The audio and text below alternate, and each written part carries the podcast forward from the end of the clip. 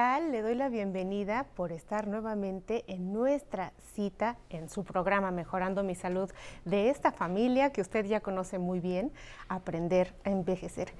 En un día festivo, estamos transmitiendo completamente en vivo a través de la señal del 11 para llevar a usted conversación interesante. El día de hoy vamos a hablar de los riesgos que hay acerca de la automedicación. Para eso, pues voy a platicar con un médico geriatra muy sensible, cercano a usted que ya conoce, parte de la familia de Aprender a Envejecer. Ya sabe que siempre tenemos preparada para usted una cápsula de introducción en donde vamos a ver qué es un efecto adverso y esto es muy interesante para entender el tema del día de hoy. Vamos a ver la cápsula y regresamos.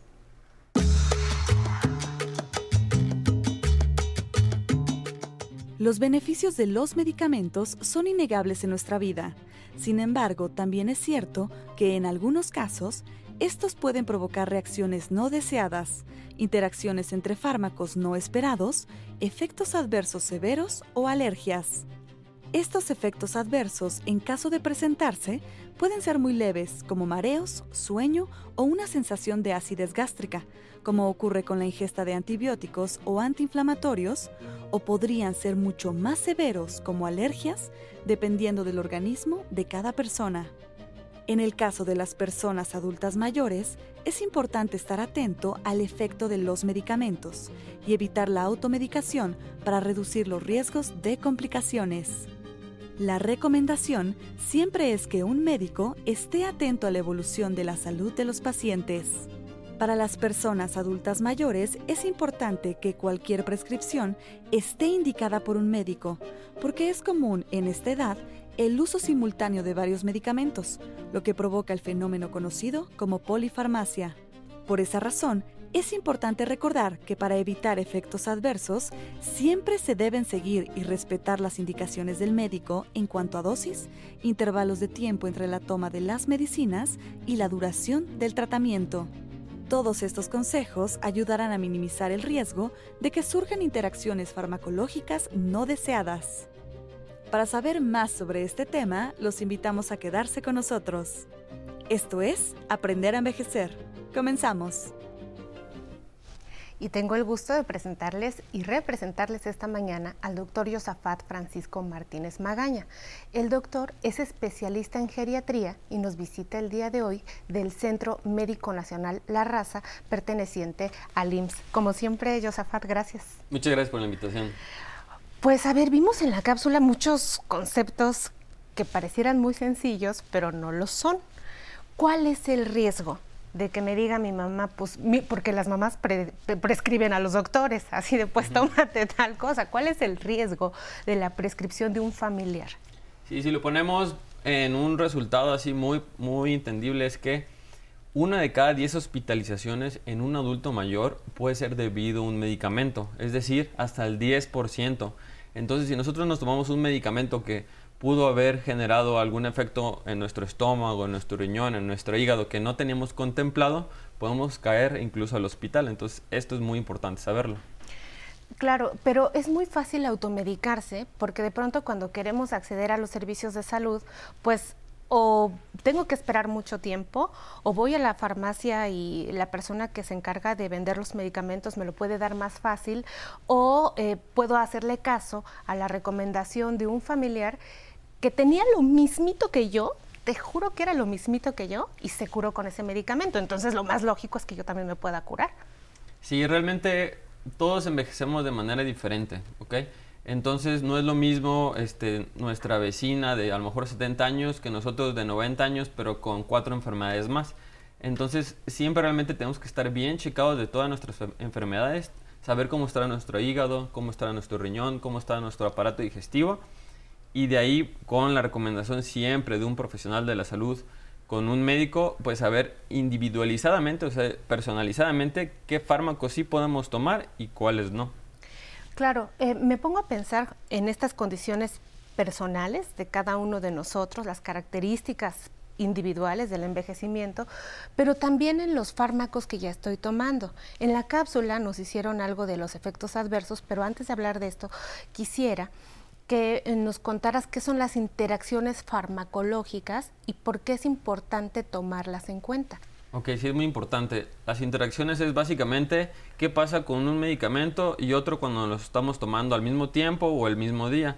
También hay interacciones que se llaman fármaco-alimento, es decir, también hay alimentos que pueden modificar o cambiar el efecto del fármaco e incluso también fármaco, suplemento o hierbas. Entonces también hierbas, tés y suplementos pueden chocar con el medicamento que ya tomábamos para la presión, para la diabetes, para el riñón y hacer un efecto adverso, es decir, un efecto indeseado y generar un problema.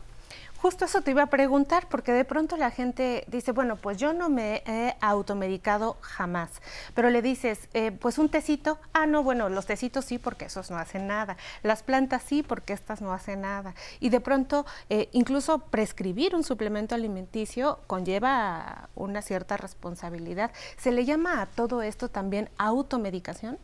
Sí, realmente para fines en, geriatría, toda sustancia que entra en nuestro cuerpo a través de la boca o cualquier otro, eh, incluso piel, se puede considerar un fármaco o una sustancia y esta sustancia puede chocar con, otros medicamentos, con medicamentos que tomemos o con eh, eh, o interaccionar con enfermedades que ya tengamos. Entonces, Puede no llamarse medicamento como tal, pero sí es una sustancia que pasa por el hígado, pasa por el riñón y puede chocar los efectos. Sin duda. Josafat, ¿cómo le haces tú en la consulta de día a día cuando el paciente llega y no conoce los medicamentos que está tomando?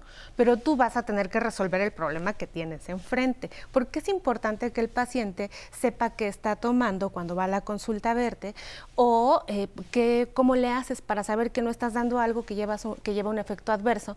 Porque la gente te describe la píldora, la pastilla, cápsula que se toma, pero no se sabe el nombre. Sí, la cápsula amarillita, este, que está chiquitita y es la más chica de todas.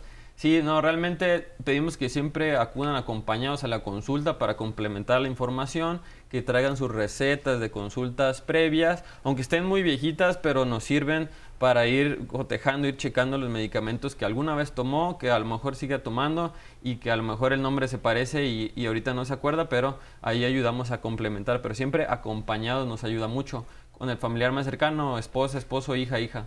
Y si no se sabe, es decir, en nuestro país estamos avanzando en la cultura del envejecimiento saludable y exitoso y muchas cosas dentro de las cuales los médicos empezamos a hacer más conciencia sobre este tipo de cosas. Pero lo real es que mucha gente nunca lleva nada y experimenta efectos indeseables porque su doctor tampoco sabe qué es lo que está tomando. ¿Es obligación del médico eh, conocer todos estos fármacos? Sí, es la obligación de todos los médicos saber qué fármaco toma. A veces pasa lo que se llama fragmentación de la atención, es decir, que el cardiólogo se centra nada más en el corazón, el nefrólogo nada más en el riñón y no es el dermatólogo nada más en cuestiones de la piel pero lo ideal es sí por lo menos tener una lista de cuáles medicamentos se toman, eso como tanto al paciente tenerlo, como el, el doctor eh, subespecialista en, en, este, en el corazón también anotar todos porque ya la educación que estamos teniendo incluso entre médicos es justo esta parte de las interacciones, ya el cardiólogo hoy en día sabe que que los geriatras hemos estado comentando de la polifarmacia y de que los medicamentos se juntan, entonces ya hoy en día los cardiólogos pues sí ya te, ya checan también a ver qué toma para el estómago, a ver qué toma, qué se pone en la piel, a ver, entonces eso nos ha ayudado poco a poco. Pero sí es importante que se tenga una lista, es muy práctico hacer una lista de los medicamentos que se toman, ponerlos incluso en el refri en grande y traerlo a la consulta, aunque sea la cartulina, es muy útil que funciona muy bien ponerles al paciente una para que anden en su folder y otra para que tengan, una receta para que tengan ahí muy visible con estos eh, medicamentos. Mencionaste algo de polifarmacia, eso, eso nosotros lo entendemos como muchos fármacos que toma un solo paciente. ¿Cuántos fármacos tomo para que yo considere que ya tomo demasiados? Sí, realmente en general podemos partir a partir de tres medicamentos. Hay otros lugares que comentan cinco, pero lo que se ha visto y, por lo cual se inventó el término es que a partir de tres medicamentos, el cuarto ya puede chocar con uno de los anteriores. Entonces, si tomamos 10 medicamentos, seguramente una reacción en 10 nuestro cuerpo. Hay personas que toman, me, me ha tocado pacientes que toman 20 medicamentos Vamos para a 10 hablar de eso después del corte. Póngase usted muy abusado porque es un temazo. Tuve que interrumpir al doctor. Vamos a ir al corte, pero le quiero recordar brevemente que tenemos una aplicación que se llama 11 más porque el 11 va contigo. La podemos descargar en nuestro teléfono celular y usted puede experimentar todas las sensaciones agradables que es la, la barra del 11. Ahí tenemos 11 niñas y niños, tenemos Aprender a Envejecer, tenemos todas las series del 11, así que es imperdible la aplicación 11 más. Vamos al corte y regresamos. ¿Qué sigue? Pues yo sigo, estoy enseñando a poca gente, pero les doy todos los, lo- todo lo que yo fui descubriendo sin que me lo dijeran, porque no, no me dijeron, yo me fui descubriendo sola este, la sensualidad, la tristeza, todo lo que yo quería decir y, y cómo hacerlo y, o cómo mover el cuerpo, cómo, todo eso lo fui descubriendo poco a poco a través de bailar y bailar y a través de la vida, ¿no? Y de platicar con gente, yo me reunía mucho con intelectuales como León Felipe, como Garfias, todos los del exilio. Yo me reunía más que con bailarines, con gente intelectual, porque, porque aprendes mucho de ellos.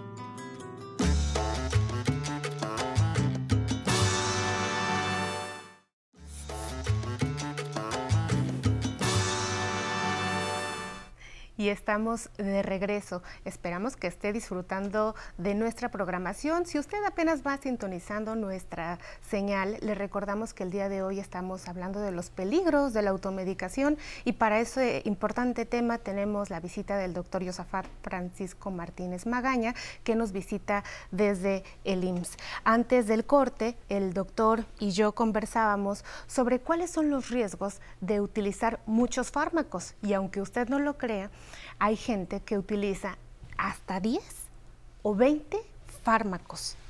Sí, realmente comentaba que entre más fármacos tomemos, uno de estos puede dar un efecto adverso.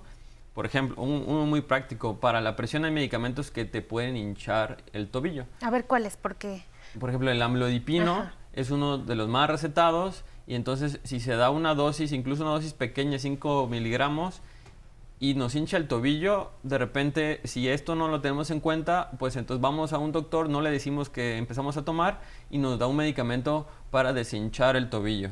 Entonces, este medicamento, que puede ser un diurético, nos lo da para deshinchar el tobillo, pero ahora hizo que me diera muchas ganas de orinar y me diera incontinencia urinaria. Entonces, vamos con el doctor y nos da medicamento para la incontinencia urinaria. pero ya me lastimó la pancita, entonces mándeme algo para que me proteja la pancita. Sí, doctor. entonces ahí se ¿Cómo se recetaron cuatro medicamentos. Es- ¿Cómo se llama este proceso de prescribir? Es una prescripción en cascada, es decir, de un medicamento empiezan a salir varios medicamentos solo porque uno generó este efecto adverso. ¿Cómo se empodera, la, se empodera la gente? Porque realmente el conocimiento de los fármacos y de los efectos secundarios y de las interacciones medicamentosas, pues es un privilegio de nosotros los médicos, ¿no? Pero ¿cómo le hace la gente para empoderarse también y decir, híjole, ¿cómo sé que realmente estoy teniendo lo que el doctor dice o estoy lidiando con un efecto secundario del fármaco? Sí, lo que hacemos nosotros en, en geriatría y, realmente debería ser como generalizado a todos los médicos es cada que iniciamos un nuevo medicamento comentarle los principales efectos adversos que pueden pasar y que los contemple. Y cuando iniciamos medicamentos tra- tratamos de no mandar cinco al mismo tiempo porque si no ya ni sabemos cuál cayó pesado. Entonces vamos lento y despacio. Este, este es eh, una recomendación muy de un geriatra. Y algo que vemos también muy difícil en la población es que acepten y digan, bueno, con paciencia vamos a ir viendo, porque también hay una necesidad de ver a mi familiar que se estaba quedando dormido, despierto mañana porque ya fui con el doctor. Mi familiar que tiene muchísimo dolor, lo quiero sin dolor mañana porque ya le dieron el medicamento, ¿no? O sea, también es un efecto de paciencia que usted tiene que tener para que pueda aceptar de buena manera el, tratamiento que le está dando el doctor. Tenemos sondeos de nuestro público, vamos a verlos. Mi nombre es María del Rosario Macías Torres. Tengo 61 años. ¿Son recomendables los medicamentos similares? Gracias, María. Sí, realmente, si, si la sustancia como tal del medicamento está avalado por la COFEPRIS, son recomendados totalmente. Entonces no hay ningún inconveniente siempre y cuando esté avalado por la COFEPRIS. Podemos comprar en farmacias de genérico sin ningún problema. realmente hay un poco de controversia entre que si son de misma utilidad para medicamentos o para tratamientos como de muy largo plazo, que ahí no está muy bien estudiado, pero realmente este, la situación es que sí se pueden consumir, obviamente bajo la, la revisión continua de tu médico. Bien, vamos a ver el siguiente sondeo. Mi nombre es Eduvige Rodríguez Murguía. Tengo 89 años. ¿Puedo subir la dosis de mi medicamento si creo que ya no me hace efecto? Muchas gracias, Eduviges, por esa pregunta tan oportuna. Sí, es muy interesante. Hay medicamentos que no le podemos mover la dosis porque pueden propiciar caídas, pueden propiciar que nos quedemos dormidos mucho tiempo y pueden propiciar incluso una hospitalización solo, porque le aumentamos la dosis. Entonces, si se va a hacer eso, siempre es bajo la recomendación del médico. Yo solita no puedo decir, ahora me voy a tomar más. Vemos mucho eso con las personas que conviven, digamos, con hipertensión arterial. Hoy no me tomé la medicina, doctora, porque me chequé y estaba normal. Mañana sí, eh, a lo mejor me la puedo tomar, depende de la presión, y llevo como un mes entre que me la tomo y no me la tomo. ¿Eso pone en riesgo a las personas? Sí pone en riesgo porque realmente la presión va subiendo y bajando conforme pasa el día. Entonces, y los medicamentos necesitan tiempo para hacer un efecto realmente pleno. Entonces, sí realmente no hay que ir moviendo la dosis, siempre es bajo la, tutela, bajo la recomendación del médico general, geriatra, internista, cardiólogo para hacer estas modificaciones. En tu experiencia del día a día, estoy segura que llevas pues un récord impresionante de lidiar con estas prescripciones. Eh, ¿Podrías compartirle a nuestro auditorio qué es de lo más frecuente que has visto? Bueno, de la mala prescripción o automedicación. Sí, de la automedicación en hospital sí batallamos mucho con los analgésicos, es decir, analgésicos diclofenaco, naproxeno, ketorolaco, si alguien joven se lo toma siete días, pues realmente a lo mejor un poco de gastritis y ya. Pero un adulto mayor, tuvimos una paciente que está bien descrito que los analgésicos pueden generar incluso sangrado digestivo, que solo por tomárselo tres días en diferentes momentos de la semana tuvo problemas gastrointestinales con sangrado incluso intestinal. Entonces realmente los analgésicos sí hay que tener mucho cuidado con la automedicación. Pero ¿qué se hace con esos dolores crónicos? Porque, a ver, doctor, un dolor de artrosis, de rodilla, de cadera, una neuralgia, pues regularmente no me van a sanar en tres días de antiinflamatorios o antineuríticos, tres a cinco a diez días. O sea, estos medicamentos corren el riesgo de quedarse prácticamente a vivir con la persona mayor. Sí, realmente cuando nosotros los médicos dejamos un medicamento analgésico a largo plazo, le hacemos recomendaciones al familiar o al paciente que venga seguido a la consulta para ir monitoreando signos y síntomas. Ahora, por ejemplo, nos caemos, nos duele la rodilla, sí se podría tomar un medicamento a corto plazo, pero siempre con la guía de un doctor y generalmente son de 3 a 5 días. Si ya se va a usar más tiempo, se cambia a otro fármaco que tenga menos riesgo de que nos dañe el riñón a la larga, que nos dañe el intestino a la larga y se va cambiando, pero lo cambia el médico que sabe este tipo de situaciones.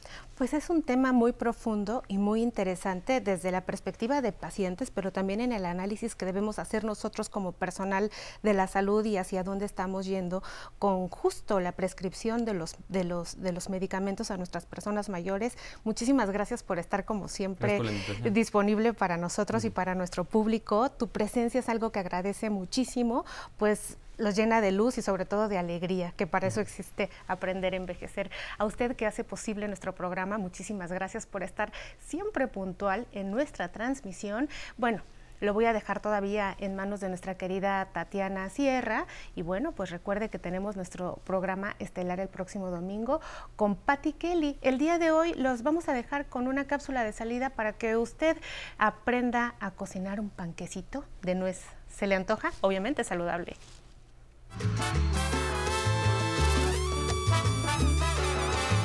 Buen día, amigas y amigos de Aprender a Envejecer. Les doy la bienvenida a esta sección de Cocina Saludable. Mi nombre es Deyanira Ortega, creadora de Cocina Vegan Fácil. Aquí les compartiré recetas fáciles, económicas y saludables. En este espacio prepararemos alimentos nutritivos y deliciosos que nos ayudarán a variar nuestras comidas. Les enseñaremos a sustituir alimentos de origen animal por ingredientes de origen vegetal que nos ayudarán a mantener un sabor exquisito. Hoy haremos un delicioso panqué de nuez. Para este panqué de nuez necesitamos los siguientes ingredientes. Dos tazas de harina de trigo, que es igual a 300 gramos, 100 gramos de nuez pecana picadita, 125 gramos de margarina sin suero de leche, una taza de azúcar, mitad mascabado y mitad blanca, una taza de leche vegetal, dos cucharadas de fécula de maíz, una y media cucharaditas de polvos para hornear, media cucharadita de bicarbonato, una pizca de sal fina y una cucharadita de esencia de vainilla. Encendemos el horno a 180 grados centígrados o 350 grados Fahrenheit.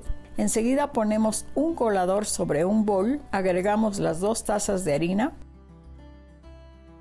retiramos de ahí dos cucharadas a esta harina, porque vamos a agregar dos cucharadas de fécula de maíz. Agregamos una y media cucharaditas de polvo para hornear, la media cucharadita de bicarbonato y la pizca de sal fina. Y como vieron, ya agregamos las dos cucharadas de fécula de maíz también aquí. Mezclamos todo un poco y cernimos todo y reservamos. Ahora ponemos los 125 gramos de margarina sin suero de leche dentro de un bol y batimos por unos segundos. Agregamos poco a poco y batiendo el azúcar hasta terminar más o menos por un minuto. Ahora agregamos un poco de leche vegetal y batimos. Agregamos un poco de harina y seguimos batiendo. Y vamos alternando leche y harina y batiendo cada vez hasta terminar con la leche y la harina. Por último, agregamos la cucharadita de esencia de vainilla batimos unos segundos para integrar y ya queda lista nuestra preparación para los panquecitos. Ahora engrasamos con un poco de aceite el molde de panqué, lo untamos por todo el fondo y los lados, así. Colocamos papel para hornear con las estrellitas hacia abajo. Vaciamos la mitad de la mezcla dentro del molde, emparejamos. Ahora ponemos la mitad de las nueces picaditas en toda la superficie, cubriendo bien. Enseguida vaciamos la otra mitad de la mezcla, emparejamos y ponemos el resto de las nueces picaditas por toda la superficie. Le damos unos golpecitos para emparejar y nos lo llevamos al horno precalentado a 180 grados centígrados o 350 grados Fahrenheit por unos 40 a 50 minutos. Pues bien, ya han pasado 50 minutos, así que abro el horno hago la prueba del palillo y vean, ya sale limpio. Esto nos dice que el panqué está listo. Lo retiramos del horno, dejamos enfriar un poco para desmoldar y así es como nos ha quedado este delicioso panqué de nuez. Muchas gracias amigos y amigas por acompañarnos hoy en esta su sección Cocina Saludable. Los esperamos en la siguiente ocasión en este su programa Aprender a Envejecer. También pueden encontrarnos en nuestro canal de YouTube Cocina Vegan Fácil, donde preparamos platillos nutritivos y deliciosos con los que podemos comer y disfrutar en esta etapa de nuestras vidas, cuidándonos sin culpas. Qué gusto que siga en la señal del 11. Claro, aquí en Aprender a Envejecer. Les recordamos nuestras redes de contacto para que se comuniquen con nosotros. Nos pueden escribir al correo electrónico público arroba aprenderaenvejecer.tv o llamarnos al teléfono 55 51 66 40 00. En Spotify nos encuentra como Aprender a Envejecer. Ahí pueden escuchar los podcasts del programa en cualquier momento que usted lo desee. Gracias por mantenerse en sintonía y por unirse a la conversación a través de la conversación en Facebook Live, como lo hicieron Connie Bautista, que nos manda saludos desde la bellísima ciudad de Puebla. Excelente programa. Y por acá tenemos a Emis Nava. Felicidades, me encanta su programa, siempre con temas interesantes para nosotros los adultos mayores. Saludos para todo el equipo que hacen que el programa sea un éxito. Marta Pérez Benítez, gracias por sus enseñanzas. María Victoria, muchas gracias. Ofelia Acevedo Velázquez, gracias, lista para seguir aprendiendo. Pues muchas gracias por sus mensajes. No olviden que nos pueden encontrar en la aplicación 11 más. Ahí podrán ver toda la programación del 11. Los invitamos a descargarla. El día de mañana, la abogada Nancy Rivero nos ayudará, junto con un experto, a saber dónde acudir para corregir errores en nuestra acta de nacimiento. Y ahora nos despedimos bailando al ritmo de Habana Son Cuba con camisón de Pepa. Nos vemos mañana.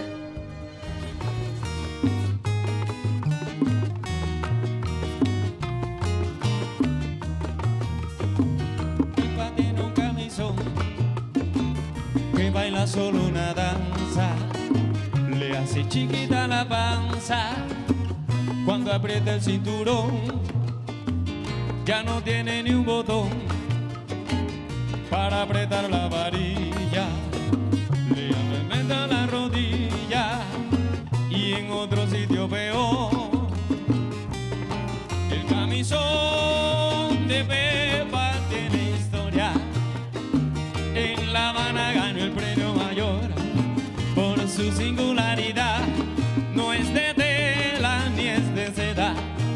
Un vestido